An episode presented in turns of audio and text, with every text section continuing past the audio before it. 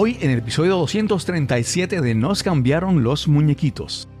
Yo pienso que muchas veces vamos por, por la vida sin tener un propósito, ¿verdad? Mucha gente no tiene propósito, no, no han escribido su propósito, no tienen una meta que dicen, esto es, mi vida es para, para esta función.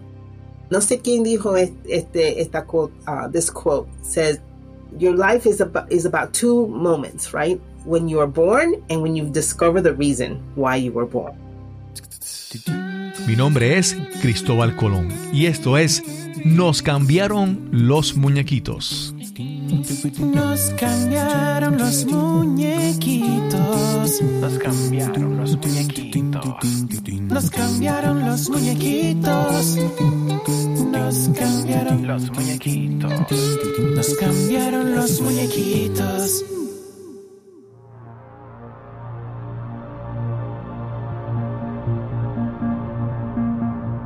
Gracias por acompañarme en este nuevo episodio de Nos cambiaron los muñequitos. Aquí te hablamos sobre cómo superar la adversidad, cómo reinventarnos y darle la bienvenida al cambio en nuestras vidas. Cada semana te traigo una conversación inspiradora y relajada, descubriendo los cambios que ha enfrentado cada invitado para llegar a formar su vida presente. El actor estadounidense Christopher Reeve dijo, un héroe es un individuo ordinario que encuentra la fuerza para perseverar y resistir a pesar de los abrumadores obstáculos. Reeve se hizo famoso interpretando a Superman en 1978 y a partir de 1995 enfrentó la batalla más grande de su vida al quedar cuadripléjico después de un accidente de equitación. Y hoy hablaremos sobre cómo ser el superhéroe de tu vida. Te presento a nuestra invitada de hoy.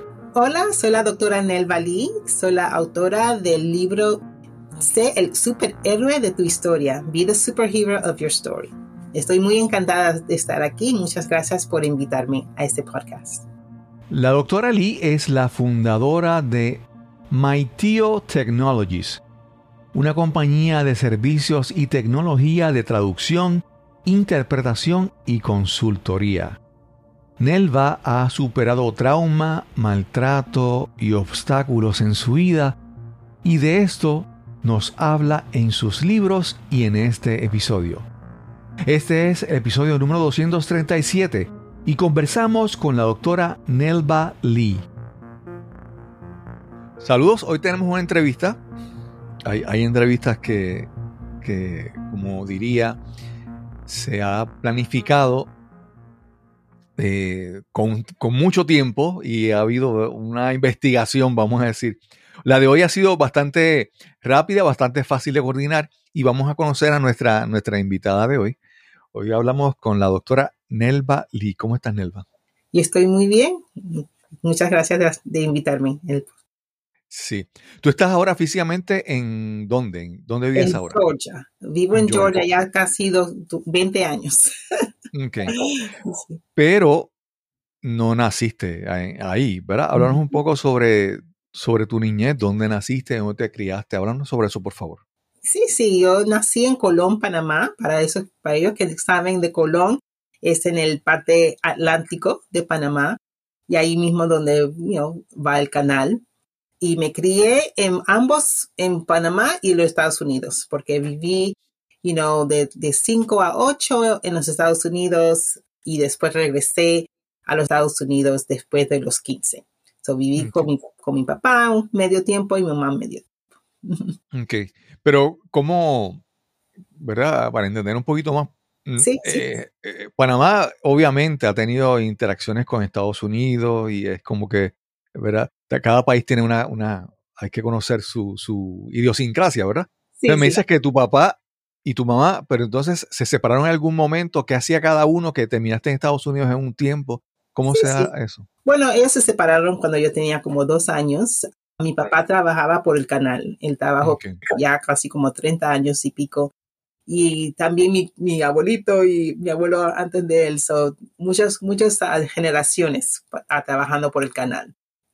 Ah, pero mi mamá era maestra y ella fue a los Estados Unidos cuando yo tenía cinco, me llevó con ella. Y después de los ocho regresé a vivir con mi papá. Ah, me quedé ah, en Panamá hasta el tiempo de Noriega y después me regresé a los Estados Unidos.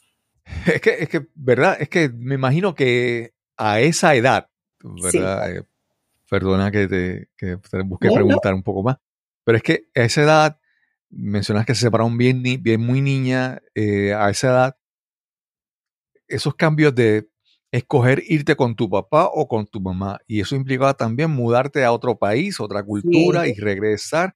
¿Cómo es, cómo fue eso para ti? Porque eh, es como a veces un niño en, una, en un ambiente, digamos, estable, siempre tiene un montón de cosas que son complicadas, ¿verdad? La escuela, la amistad. Pero en el caso tuyo, esas cosas que mudanza, decisiones, separación de los padres, ¿verdad? ¿Era difícil para ti esa, esa edad? Fue muy difícil, sí, gracias por, por no, preguntarme de eso. Sí, fue muy difícil. Ah, fui en como 13 de- diferentes escuelas en, en mi niñez. Y, Wow. de- y- y como dices, know, de ir a- de, un, de una cultura a la otra y regresar, ah, fue muy difícil, pero creo que me, es, es, lo- es la razón que soy la mujer que soy hoy. Me dio Ok. mucho, um, ¿cómo se dice? Grit en inglés. Ujú. Sí, sí. Sí, y, y, y por eso es, es, you know, voy a hablar más de mi libro más tarde, pero por eso escribí este libro, porque las dificultades nos ayudan a ser las personas que queremos ser, las personas superhéroes. Ok.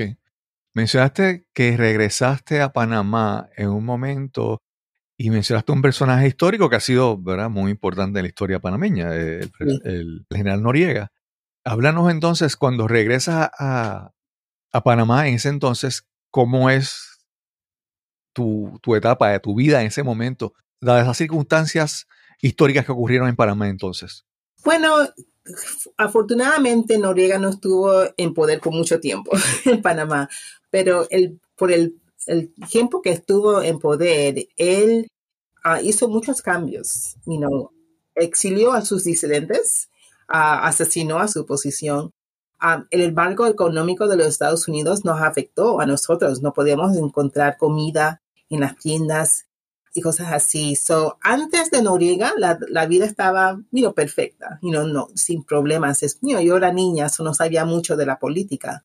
Ah, pero después de eso, hasta tenía, teníamos un general que vivía en nuestra, en nuestra vecinidad y mi papá nos prohibió hablar con los niños de, de ese general por, por miedo de que, no, que lo que nos podía afectar a la familia. So, los cambios fueron instantáneos, y muy, muy difíciles para una niña, definitivamente. En, ese, en, esa, en esa niñez, ¿verdad? Pues siempre, siempre preguntamos a todo el mundo, en algún momento cuando llegan al momento de decidir estudiar o que deciden qué hacer con su vida, tu, tu niñez, ¿verdad? Te fue llevando por una serie de cosas. ¿Qué, qué decidiste estudiar más adelante en, en, tu, en tu juventud? Siempre me gustaba la ciencia, so, no quería ser una doctora, doctora, pero me encantaba estar en hospitales y cosas así. So, conseguí mi licenciatura, mi maestría y mi doctorado, todo en administración de, de, hospitales. Ok, ok. Cuando, cuando entonces ya, obviamente, las decisiones en tu eran posiblemente por, eh, obviamente, un niño no tiene la responsabilidad de su vida, ¿verdad? Y no toma sus decisiones y, y su, el, el- el rumbo que toma su vida no es decidido por él. Pero ya cuando tú llegas al momento que ya eres, estudias, haces tu, eh, tomas tu educación, decides, obviamente el próximo paso es comenzar a trabajar, entrar al mundo de los adultos, como decimos. ¿Cómo se da eso y, y decides quedarte en Panamá, decides irte a Estados Unidos? Háblanos entonces sobre esa etapa. Sí, sí. Cuando regresé después de Noriega, cuando regresé a los Estados Unidos a los 15, ya no regresé a Panamá a vivir. He ido mucho tiempo para, para um, a ver a mi familia y you know, por, you know, por Navidad y cosas así, pero no para vivir. So, he vivido en los Estados Unidos de- desde los 15 Ah, inicialmente mi mamá estaba en, los- en- en el ejército hace tiempo, so fuimos a Washington State, viví cerca de, de Seattle y después mudamos a Hawaii por el ejército y me quedé ahí para, para los estudios. So, mi licenciatura y mi ma- maestría lo hice en Hawaii. Después me conocí a mi esposo en Hawaii y ah, nos casamos y no- regresamos a Georgia, allá casi 20 años, ah, porque él es originalmente de Georgia. Ok. Antes, antes de continuar con lo de tu libro y tu historia, es que tú tienes un proyecto, un negocio, Sí, que, que yo, lo, yo veo la página web. Y entonces yo, yo lo veo y yo digo, eso es mi tío, sí, mi tío. mi tío o my tío, ¿cómo se dice? ¿Cómo? ¿Y, y dónde surge ese nombre? Bueno, y inicialmente era por una, una, una, una gran um, título. Ah, era The Medical Interpreting and Translating Institute Online. Solo. I, I made it shorter para, la- Mm. para los, sus iniciales. Pero yo sabía desde el principio que me, que me gustaban los iniciales porque era una palabra en español, mi tío. Ah, Sí. so me gustaban los iniciales desde el, desde el principio. Pero sí, mi, mi compañía le enseña a las gentes que son bilingües ah, en cualquier palabra, inglés y, y ch- y chino, inglés y árabe, ah, o inglés y español, pero le enseñamos a las personas que son bilingües cómo ser intérpretes y traduc- tradu- no, para que puedan traducir también. Médicos Claro. y también en la corte. Ujú. Ok.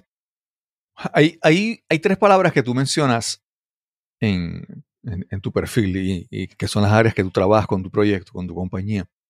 Pero, por ejemplo, ah, quiero, y quiero hablar sobre eso porque me- me ha pasado que en los últimos días me he encontrado videos de personas que ahora el concepto de woke en Estados Unidos. Todo el mundo habla de woke, pero he, he visto en múltiples ocasiones que hacen entrevistas a personas y qué es woke y no pueden definirlo. Porque la- las palabras se ponen de moda y algunas personas las repiten sin saber qué significa, como en el caso de la palabra del término woke. Pero tú mencionas tres, tres conceptos, ¿verdad? Que quiero que me los definas, porque esos son la, la- la base de, de- de tu negocio, de tu compañía, Sí. que es diversidad, equidad e inclusión, ¿verdad? Debe, debe haber algún parecido en las- entre las tres, pero quiero que me las definas cada una y eh, enfatizando las diferencias entre cada una de ellas. Bueno, la diversidad es cuando tienes un negocio y tienes muchas diferentes culturas, ¿verdad? Sí. So, puede ser diversidad con, con la raza, diversidad con culturas, diversidad de hombres y mujeres. Eso es la diversidad. La, la segunda es eh, inclu- inclusión. No, so- no todos no nos, ¿cómo se dice? Nos sentimos inclusos. Podemos estar en un lugar, pero no podemos, no nos sentimos inclusos. Para Sí. sentirse inclusos necesitan a otras personas, el otro grupo, para incluirte. Y eso Claro. es muy importante cuando tienes un, un team, un, una- un grupo de, de- de personas que están tratando de trabajar juntas, pero que no se sienten como que estén inclusos. Y la equidad, equity, sim- simple significa que estamos todos en el mismo, we're all at the same level. Estamos en el mismo, mismo, mismo nivel y podemos superar en el, en- con el mismo, el, el mismo um, rhythm, if you will. Sí, sí, la Puede- misma- las mismas oportunidades, sí. Las mismas sí, sí. oportunidades, sí. Si, si, yo- si los dos estamos trabajando y tú puedes superar más rápido que yo, no, es, no estamos, you know, equity. Eso no es equity. So, eso es muy, eh, eso es muy importante. Eso es importante tener la diversidad en, tu, compa- en sus compañías. Es importante tener equity y es importante tener inclusión. Hay, hay personas que pueden decir, bueno, para darte un ejemplo, hay personas, compañías que dicen, no, lo que nosotros somos una compañía tecnológica y tenemos programadores y no atendemos al público, ¿verdad? Entonces, uno puede decir, pues mira, equidad e inclusión, diversidad aquí. Pero hay compañías que tienen contacto con clientes. Una compañía, por decirte un ejemplo, una compañía en una tienda o, o una oficina de un médico, ¿verdad? Hay una, hay una, me parece, ¿verdad? Una diversidad, equidad e inclusión interna, pero debe haber también una diversidad e inclusión hacia el público que atiende, ¿verdad? Háblanos un poco sobre, sobre esos dos aspectos, si son dos, dos aspectos separados son el mismo en, en, para diferentes compañías. Es muy diferente. mira, la- la- muchas de las compañías tecnológicas, por ejemplo, sus- su software, su, su tecnología está usada por muchos, por miles, millones de gente, ¿verdad? So hay diversidad en, sus, en, su cliental. Pero los que están poniendo los software, los que están um, haciéndolo, poniéndolos eh, together, um, Ujú. no son, no están, no hay diversidad ahí. En muchos tiempos es hombres blancos. Y si tienes un a- hombre blanco, está tratando de, de crear algo que es para, para todos mundos, para el mundo entero, no vas a tener la misma ah, sensitividad para lo que tienes que, para la gente que, que van a usar tus- tu tecnología. Eso es muy importante para las compañías tecnológicas que tengan la- esa diversidad en sus compañías internas, no solo para la, el- la, la cliental que van, a, que van a usar sus tecnologías. Ok. Es que, es que me, me- me parece, para tu ejemplo, yo recuerdo cuando mi niñez habían cosas que pasaban en mi vida y solamente están en mi mente porque yo las recuerdo, ¿verdad? Pero estamos en una época, en una, en una época de nuestra, de la, del- de la vida, del mundo, de todo, que todo está re- registrado, documentado, ¿verdad? Eh, ahora, eh, a veces ya es, es normal de que, por ejemplo, vamos a una oficina o estamos en un, en un negocio, una tienda, hay una, in- una interacción y alguien dice que no está de acuerdo y lo primero que hace es que saca un teléfono y graba, ¿verdad? Mm, Entonces, el, el alcance, primero que todo se puede documentar, todo se documenta y todo se puede esparcir, se puede difundir, se puede comunicar a través de las redes sociales, ¿verdad? Entonces, me parece que todas estas cosas son, son más importantes ahora, no, no por dar la apariencia de que cumplimos con esto, ¿verdad? No, no, no quiero lucir como que soy inclusivo, no, debo ser genuinamente inclusivo, ¿verdad? Porque estoy constantemente expuesto a, a las redes sociales. Y si, por ejemplo, si soy un comercio, una tienda, hay gente que hace campañas virales en contra de mi negocio por algo que pase. Entonces, nuevamente, el, eh, todos estos conceptos que mencionas no se deben ver como que es, es bueno tenerlos, no, no, es, es necesario ser así en el corazón de nuestra compañía, en nuestro, ¿verdad? En nuestra naturaleza, vamos a decirlo de esa manera. Sí, sí. Yo creo que la- muchas de las compañías inicialmente estaban haciendo diversity, equity and inclusion solo para chequear un box, ¿verdad? Para hacer- decir, ok, lo, lo tenemos en, nuestro, en nuestra compañía. O, o hacer todos sus, um, a todos sus empleos, empleados a tomar una, un curso y ya, ya, ya todos estamos, we, we have a training, ya tenemos todo lo que necesitamos para you know, diversidad, equidad y, y inclusión, pero la verdad es que si no está en tu misión, si no está en la, en la forma que esa compañía funciona, no vas a, no vas a lograr eso. Nuestra compañía, lo que nosotros hacemos es, es, es partner, ¿verdad? Uh, vamos a, a- con, con ustedes y vamos a ver qué es la cultura de tu compañía y vamos a ver formas de poder iniciar en quizás en departamentos o company wide, toda, Ujú. toda tu organización, cómo poder, a- a- um, ¿cómo se dice? Lo Enha- puedes decir, lo puedes decir en inglés. ¿Me puedo decir en inglés? Okay.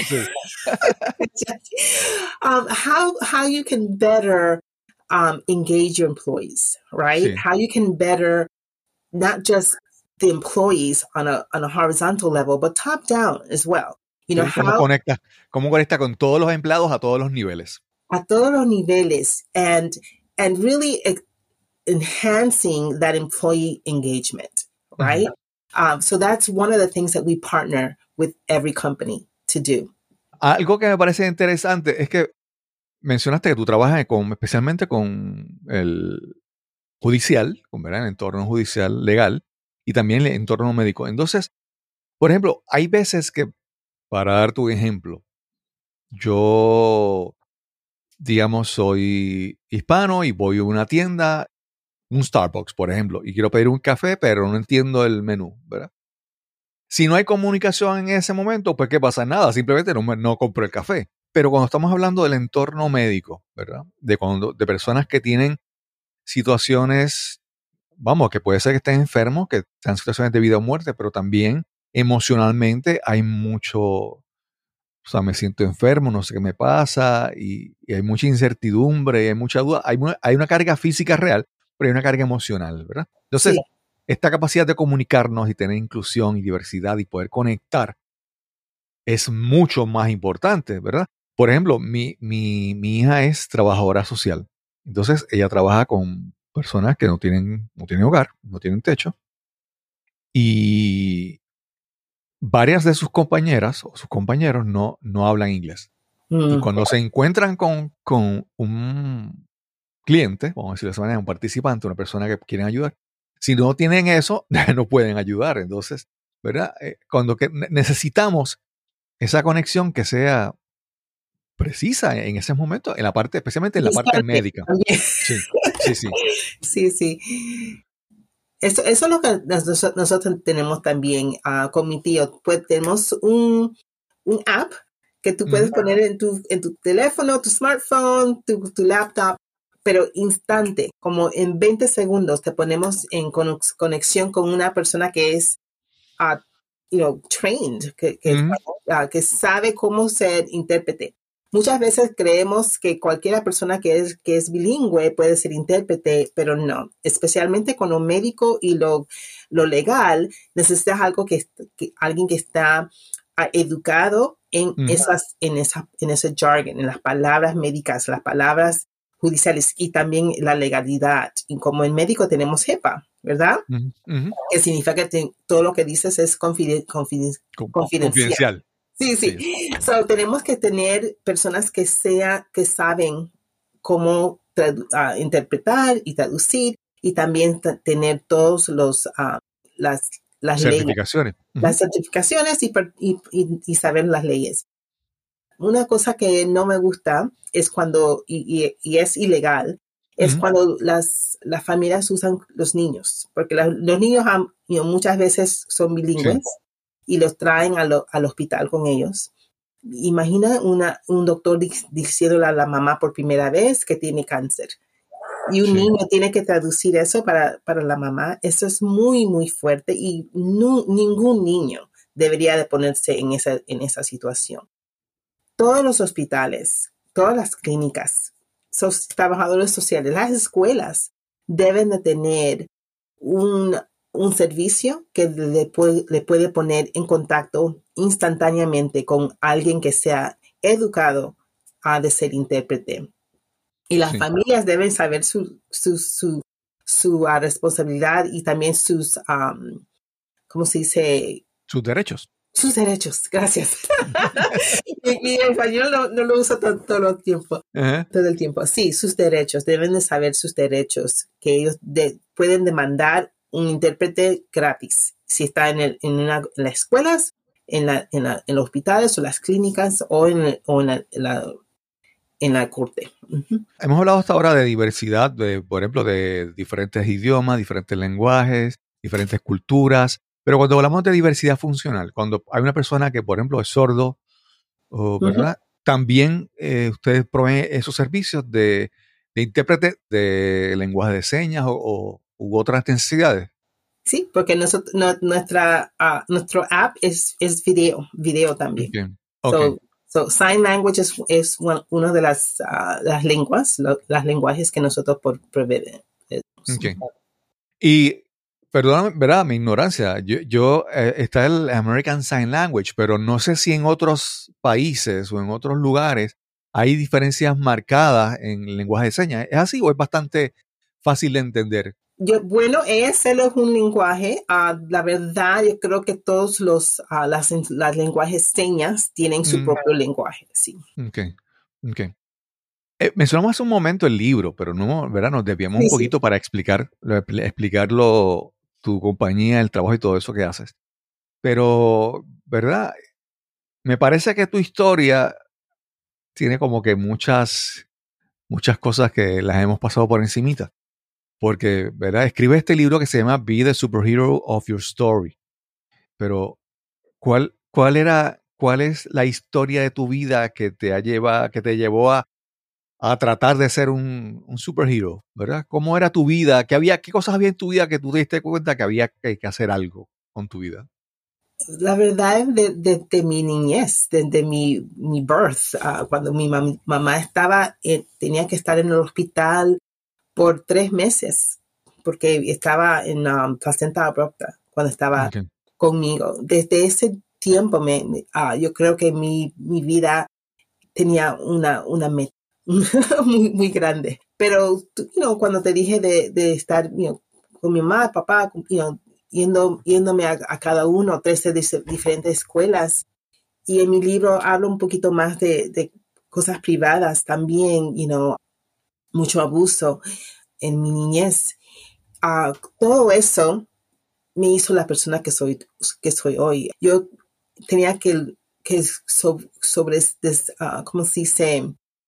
Overcome. Luchar- Overcome. Muchas superar. gracias. Superar. Sí. Tenía que superar de la depresión, de la ansiedad. Y en mi libro yo, yo le enseño a las personas cómo ellos pueden hacer eso también. Ah, por un tiempito tenía PTSD por, la, por el abuso. Y yo pienso que todos, especialmente ahora después de COVID, hay mucha gente que tienen depresión y ansiedad.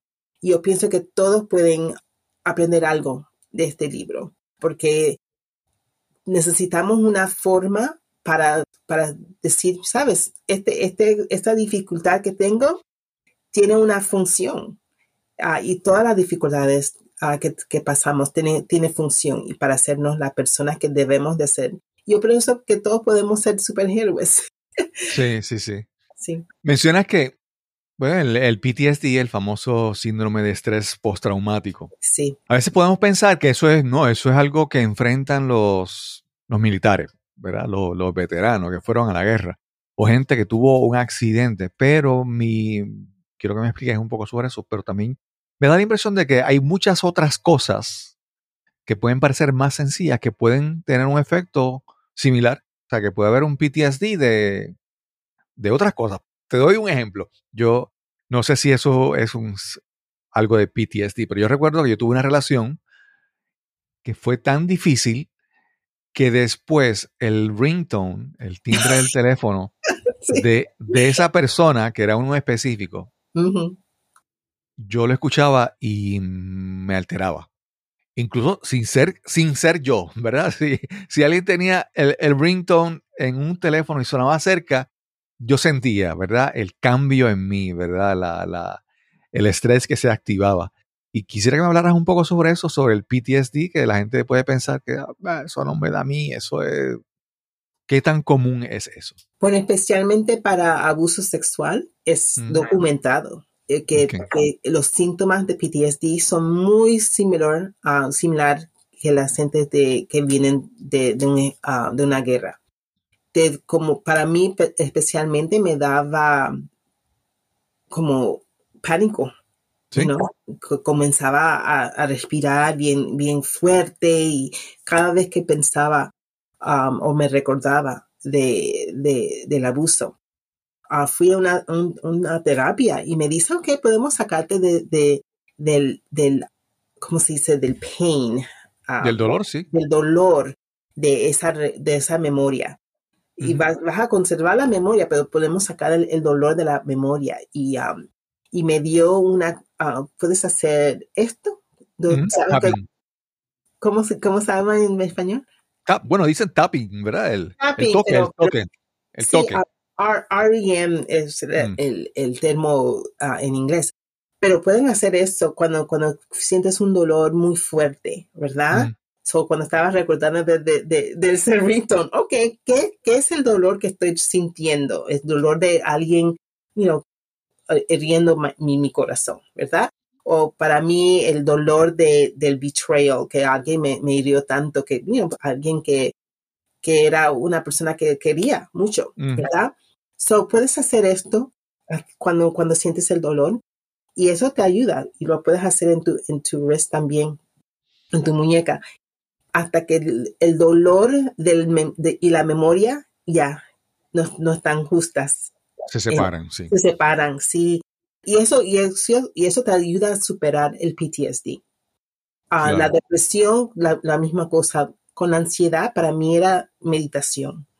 ¿Verdad? So yo, yo te doy paso a paso en el libro cómo, cómo superar diferentes cosas, ah, dificultades que puedes est- estás Sí, experimentando.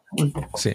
Es que, por ejemplo, si tú sufriste, ¿verdad?, algún tipo de acoso sexual o abuso sexual, eso, los recuerdos y el, el efecto de eso en ti te va, te afecta tu, tu pasado está ahí y te afecta tu presente, pero va a afectar también tu futuro. Entonces, otras cosas que uno busca en la vida para uno sentirse mejor, por ejemplo, una relación, bueno, uno busca tener una pareja para uno enfrentar la vida mejor, sentirse mejor, sentirse más pleno. Pero si tienes ya un, como en tu caso, un PTSD, uno ya, si uno busca establecer una relación, uno empieza mal, uno empieza con el pie izquierdo. Porque, ¿verdad? Si no haces el, si no haces Por eso. Por Sí, eso, por eso, por a eso es lo que voy, ¿verdad?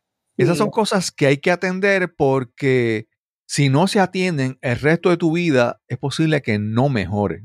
correcto. O sea, entonces, cosas que pueden, por ejemplo, un- una, una buena relación en tu vida, una pareja, puede ser algo que te llene de felicidad, te traiga plenitud y paz a tu vida, pero una relación enfermiza o una relación que empezó mal y que puede ser tóxica, va a ser todo lo contrario. Entonces, correcto. esto que me decimos del PTSD, de, de atenderlo, porque si no lo atiendes, no se va a quedar igual, posiblemente empeore, porque vas a hacer, vas a tomar otras decisiones en tu vida que te van a afectar más, que te van a traer más dolor. Entonces, es cuestión de atenderlo justo en ese momento. Sí, sí. Eso me pasó. La verdad, a mi primer esposo no fue una persona muy buena, pero era porque yo no estaba sana, Ujú. ver- ¿verdad? Ah, yo necesitaba estar sana yo misma para encontrar a alguien que no estaba tóxico, ah, que no era Ok. una... So, es muy importante de hacer el trabajo en tú mismo. Y o si tienes depresión, si tienes ansiedad, si tienes PTSD, tú puedes sacarte de todos esos, you know, esos, esos, emo- esas emociones negativas. No tienes que vivir tu vida así. Yo, yo soy una, un- como se dice, I'm a big fan of therapy. Sí, sí. Creo que la terapia funciona, no para siempre, pero si necesitas hablar con alguien para sacarte de, de esas emociones bien fuertes, si necesitas escribir en tu journal, lo que sea, lo que necesitas, tienes que hacerlo para, para mejorar. Y, y es muy importante antes de, entrar en relaciones para hacer lo, ah, el trabajo que necesitas hacer. You, you have to do the work uh, for yourself. Cuando, eh, cuando hablamos de tu libro, hay, dos, dos factores ahí que me parecen dos conceptos que quiero tocar, ¿verdad? El primero es el, el superhero, ¿verdad? Y el segundo es your story, tu historia. Y es que a mí me da la impresión, esto es mi forma de pensar, y te lo presento para que hablemos, sigamos hablando por ahí, es que muchas veces las personas ni se dan cuenta de cómo están viviendo. Y siempre están, están siendo, a mi entender, en mi forma de presentarlo, they are being characters in somebody else's stories, ¿verdad? Sí, sí. Son personajes en la historia, en la película, en el drama de otra persona. Y entonces hay personas que están constantemente por ahí buscando, ok, este es mi drama, ¿quién quiere ser mi personaje? Están acumulando y hay personas que no se dan cuenta de la vida que estoy viviendo es mi historia o es la historia que alguien está haciendo y yo lo estoy actuando un rol secundario, ¿verdad? Entonces yo creo que es muy importante darse cuenta de que primero, ¿cuál es la historia? O sea, ¿cuál es mi historia? Entonces, reclamar, ¿verdad? Esa historia, decir, no, no, yo quiero vivir mi vida así. O sea, yo, por ejemplo, si, para dar un ejemplo, si yo soy mujer y yo no quiero casarme, pues yo no quiero casarme yo no quiero tener hijos, ¿verdad? Entonces, esa es la historia que yo quiero y yo la escojo. Ahora, si, si entonces, si sigo lo que otra persona me dice, entonces me parece eso primero, ¿verdad? Ese, ese dos, esos dos factores. Se- reconocer cuál es tu historia, or claim your story, reclamarla, Sí, o crearla como, como aplique y entonces tratar de en esa historia ser el protagonista, ser el, superhero. Háblanos un poco sobre eso si lo ves de esa manera. Sí, e, exacto. Um, you hit it on the nail. Yo pienso que muchas veces vamos por, por la vida sin tener un propósito, ¿verdad? Mucha gente no tiene propósito, no, no han escribido su propósito, no tienen una meta que dicen, esto es mi vida es para, para esta función. No sé quién dijo este, esta quote, uh, this quote says, your life is about, is about two moments, right? When you are born and when you discover the reason why you were born.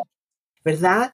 Um, Déjame eh, traducirla por si acaso, ¿verdad? Es que tu vida consiste de dos partes. El, desde dos momentos importantes. El momento cuando naces y el segundo momento cuando descubres la razón por la que naciste. Exacto tenemos que descubrir la razón. Y este libro eh, eh, es, especialmente para la gente que creen que están en un, como una tormenta, en un, um, que no saben abajo para, arriba, ¿verdad? Um, y cuando estás en, un, en una, uh, una, ola y no sabes, está, you know, tumultuous wave and you don't know what's the top and the bottom, you know. Es muy importante que tú digas, ¿sabes qué? Yo pienso que esta, esta dificultad es para mi vida, es para la razón de mi vida. So, si tienes un propósito escrito, cualquier cosa que entra en tu vida te va a estar para tu beneficio, para tu beneficio. No, no, para tu bienestar. Sí, sí. Tony Robbins siempre dice, life is happening for you, not happening to you. ¿Has escuchado ese, ese, ese quote? sí. sí es, importante que, que, no estés al, al, at the mercy of things happening to you. Sí, sí, a, la merced de las cosas que ocurren. Sí. So, yo pienso que es importante no solo escribir tu propósito y, y saber por qué estás en este, en este mundo, en este, uh, pero también saber que tú tienes el poder adentro de ti.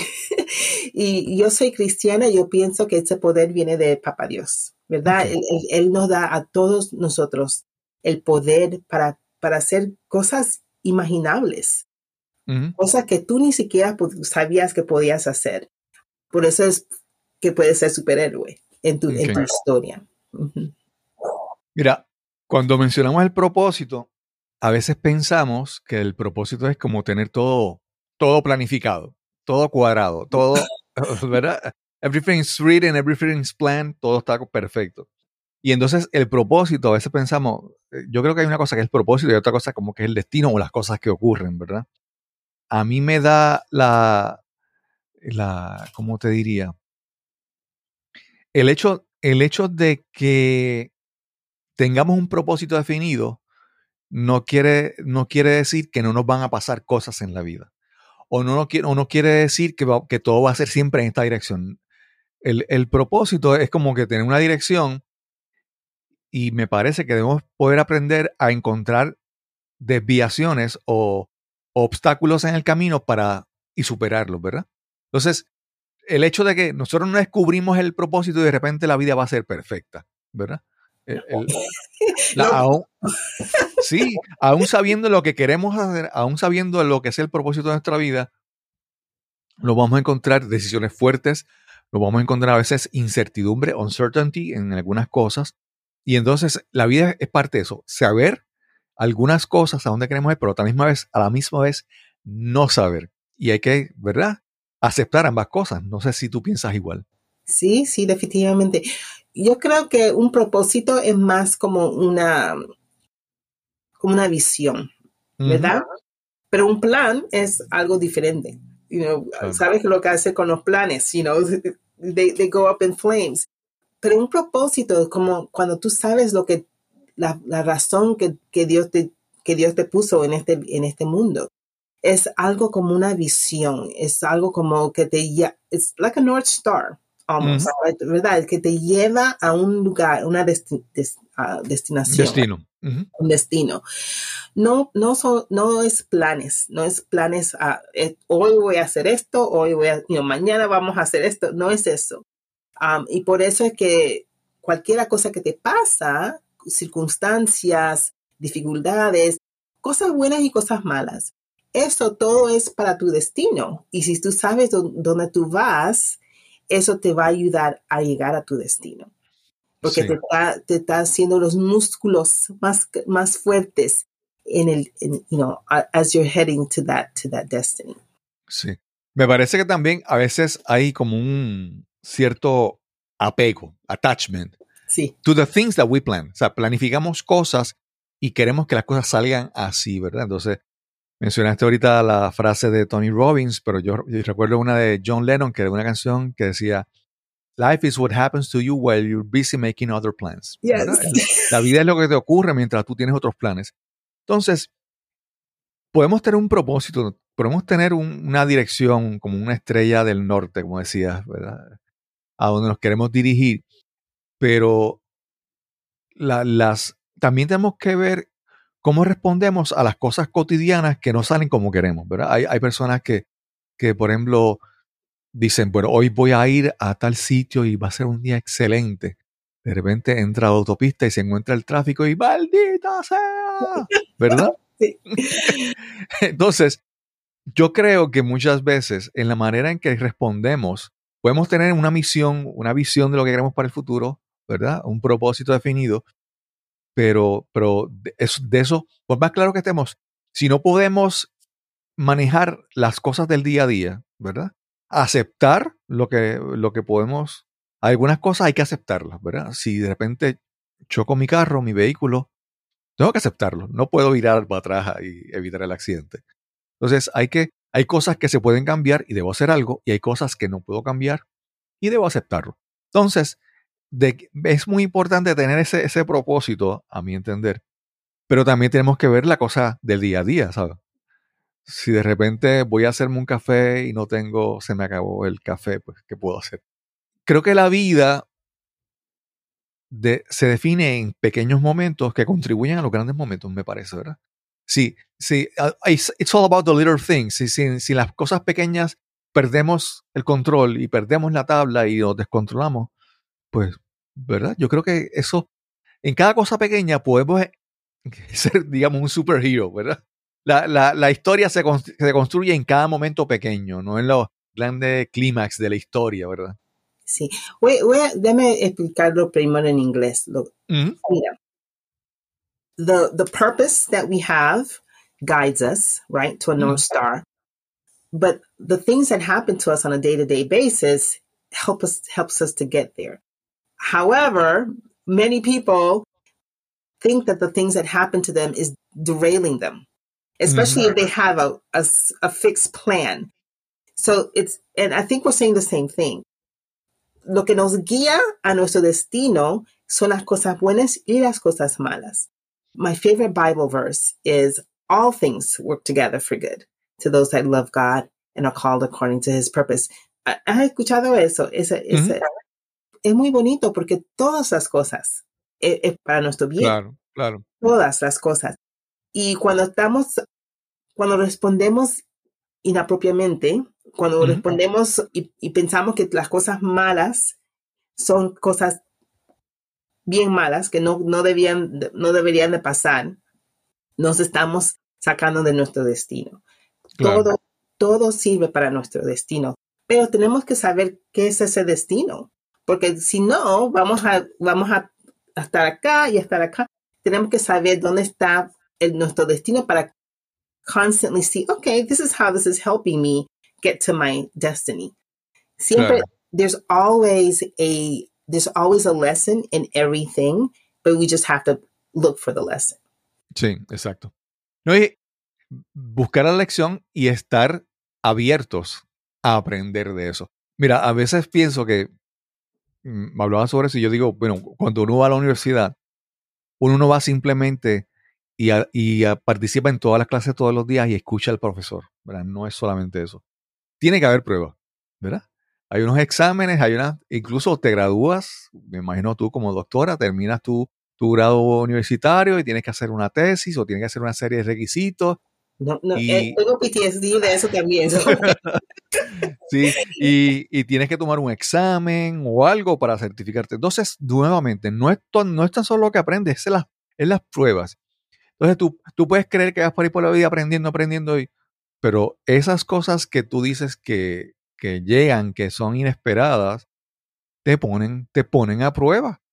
Entonces, si fallas en esa prueba, realmente no lo aprendiste. A mí, a mí, en mi caso, desde que empezó la pandemia, uf, ha sido horrible en el sentido de que el fin de semana que empezó la pandemia murió un amigo, un amigo muy cercano, pero como empezó el fin de semana que se hizo el, el cierre, el, Mm, lockdown, pues no se pudo ni siquiera hacer un entierro con- correctamente y, y, ha- y, eh, han muerto, ¿sabe? Familiares, uff, como cuatro familiares y como tres amigos en tres años. Pero yo veo todo eso como que eso es para yo demostrarme de la, la fortaleza que he adquirido. Eso, eso no es como que yo digo, pues nada, lo acepto porque eso es una prueba. Eso es ah, ah, una oportunidad para yo demostrar lo que he aprendido, una oportunidad de demostrar qué tan fuerte me he convertido, ¿verdad? Qué tan superhero, ¿verdad? Me, me he creado para enfrentar esas cosas. Entonces, nuevamente, no es tan solo todo lo que aprendemos, es cuando ponemos a prueba lo que aprendemos. Sí, sí. Sí. Y I'm sorry for your loss, first of all. Te puedo preguntar, ¿tú sabes por tu propósito de esta vida? Yo creo que sí, yo creo que sí. Lo que pasa también es que yo pienso que el, el propósito es algo que no está escrito en piedra a veces. A veces puede ser, tienes un draft, vamos a decir así, Ok. y tú puedes ir fine tuning it, ¿verdad? Lo puedes ir afinando. sí. Y entonces, yo creo que eso es, es- es- es, eh, el propósito lo tengo claro, obviamente, eh, del propósito al plan, como mencionaba hace un momento, ¿verdad? ¿Cómo, cómo hago todas esas cosas? Sí. Porque yo creo que es algo, la, la- the, the reason that you have a, a podcast, Ujú, y puede, puedes amplificar la- las memorias de las personas más. Claro. Ya, eso es, es una, una cosa que otras personas no tienen, ¿verdad? So that's, that's a beautiful thing. El COVID was difficult. COVID fue Mm. muy fuerte por muchas personas, por muchas razones. The isolation, loss of income, you know, loss of a job, loss of family members, right? Ah, so fue, fue muy fuerte por muchas personas y por eso es que te estoy diciendo que tenemos una pandemia de, de depresión y de ansiedad, porque muchos tiempos antes teníamos comunidades que eran mucho más cercas, estábamos más cercas y nos apo- apoyábamos más, ¿verdad? Teníamos más resiliencia, uh, resiliency, porque teníamos muchas de los, muchos de los componentes necesitaba, necesitantes para, para superar dificultades. Y ahora no los tenemos tanto. Todo el mundo vive muy lejos de lejos. Zoom es, es bonito, pero no es, no es, Claro. it's not a good um, uh, substitute for being Claro. face to face. So tenemos que, que encontrar a nuestra, a nuestra familia. Si no es familia de, de sangre, tenemos que encontrar gente que, que estén ahí mismito con nosotros, que nos puedan apoyar en las buenas y en las malas. Eso es muy importante para uh, superar la depresión, la ansiedad. Y también, como te dije, yo, yo hago meditación todos los días. Cada mañana, en la, en en the afternoon, eso me ha cambiado la vida. No, no, no estoy ansiosa como, como, como antes. Porque es importante calmarte y, y ponerte, poner tu mente en una buena mentalidad, en un good mindset todos los Sí. días Sí. es muy importante tener, tener las, las herramientas para poder super- superar lo- las, las malas, los tiempos malos. Sí. Y hay algo muy interesante que, de lo que mencionas, y es que hay, hay un hay gente, hay un pensamiento que dice algo así parecido, que alguna gente they show you, show up in your life just for uh, for a, for a reason, for a season, or for a lifetime, ¿verdad? Exactly. Por una temporada, por una razón o por toda una vida. Entonces, a veces uno tiene que ident- identificar las personas que nos rodean, por qué están ahí. Ahí, si estuvimos en la universidad y teníamos amigos con los que íbamos a, a beber o íbamos de fin de semana, tal vez esas amistades, con esas amistades podía hacer eso, pero no puedo hacer algo, otra cosa, no puedo hablar, no puedo abrirme, ¿verdad? Entonces, uno tiene que ir pensando, a mi entender, como uno va buscando un círculo de amigos, un entorno, un environment que te ayude a lo que tú necesitas en ese momento, ¿verdad? Sí. Si tú Amigos necesitas- verdaderos. Exacto, exacto. Si tú si te sientes mal por la pandemia y tienes que hablar con sobre lo que es, lo que sientes, lo que estás pasando, pues no te busques a alguien que, que te va a decir, ah, pues vente, vamos a darnos un par de cervezas. Eso no es la solución. Eh, entonces hay que entender que muchas veces nuestro entorno podemos, podemos y debemos cambiarlo. Debemos buscar amistades nuevas, buscar personas que contribuyan. ¿verdad? A veces, a veces no los tenemos, a veces simplemente es un libro. Por ejemplo, coger tu libro y leerlo es como tener una conversación contigo. Y eso es muy importante en, en estos tiempos. Exacto. Mucha gente piensa que tienen amigos cercanos porque o, o tienen muchos amigos porque están tienen dos mil amigos en Facebook o Instagram. Ujú. Esos no son amigos. Claro. Pero la verdad es que no, no son amigos. Son ah, amistades. Son personas que saben de ti. Ah, pero un amigo es alguien que las buenas están ahí y las malas están ahí. Ahí mismito. Agarrándote de la mano. Y eso es lo que necesitamos. No, no necesitamos muchos. Dos o tres amigos así es suficiente. Pero necesitamos personas en nuestra vida que, que debería, que de verdad nos quieren y nos apoyan. Um, eso, eso es muy importante para las, las- los tiempos malos, pero también para los tiempos buenos, porque tenemos muchas personas, amistades, que solo nos quieren, que están, que están alrededor porque estamos, tenemos success, um, success- Éxito. éxito. Gracias. Eso no son amigos buenos tampoco. No queremos Claro. mucha gente así que solo están con nosotros por nuestro éxito. Queremos, necesitamos personas que nos saben, que, que saben who we are, quién, quiénes somos, sin, sin maquillaje, y, y que, que nos quieran, no Sí. matter what. Sí. Nelva, primero, ¿dónde te consiguen en las redes? ¿Dónde consiguen tu libro? Y si tienes algún proyecto o, o- o- el libro ha evolucionado en alguna otra cosa adicional, háblanos sobre eso, por favor. Bueno, pueden conseguir mi libro en Amazon. Son- simple pon Be the Superhero of Your Story. Está, va a estar traducido en español y, y chino también. Ok. También pu- me pueden mirar a Nelva Lee en Facebook y también en Instagram. Ah, tengo otro libro que viene en, en seis meses, es- se llama Victorious y es específicamente hablando de mi PTSD y cómo lo superé. Ok. La página web, ¿tienes una página web personal y otra de tu negocio? Bueno, tengo una de autor ah, en, en Amazon, es amazon.com slash author slash Dr. Nelva Lee. Ah, Ok. pero mi página web de mi negocio es mi tío.org. Ok. Ok. Eh. Me pareció súper interesante porque yo dije, bueno, ¿será que tiene algún tío en su familia que ha sido una figura muy... No. No. Tengo Pero muchos sí. tíos, me encantan todos, pero no, no por eso. Pues, Nelva, gracias por esta, por esta conversación. Fue, fue muy interesante. Eh, el- es interesante. Hay, hay tanta gente buscando hacer cosas buenas que a veces miramos las noticias y vemos tantas cosas que nos hacen sentir mal. Y, hay, y hay muchas cosas que podemos, hay muchas conversaciones ocurriendo, hay muchos libros que surgen que pueden ayudar a todo el mundo. Es cuestión de, hay un, hay un refrán que dice, un, un pensamiento que dice, where attention goes, energy flows, ¿verdad? A Exacto. donde dirigimos nuestra atención, pues de ahí vamos a. Entonces, creo que es muy importante después, aún si tenemos PTSD, si todavía estamos afectados por la pandemia, por el COVID, tenemos que buscar a dónde enfocamos la atención para tratar de mejorar la situación actual. Exactamente. Muchas gracias por tenerme en este podcast.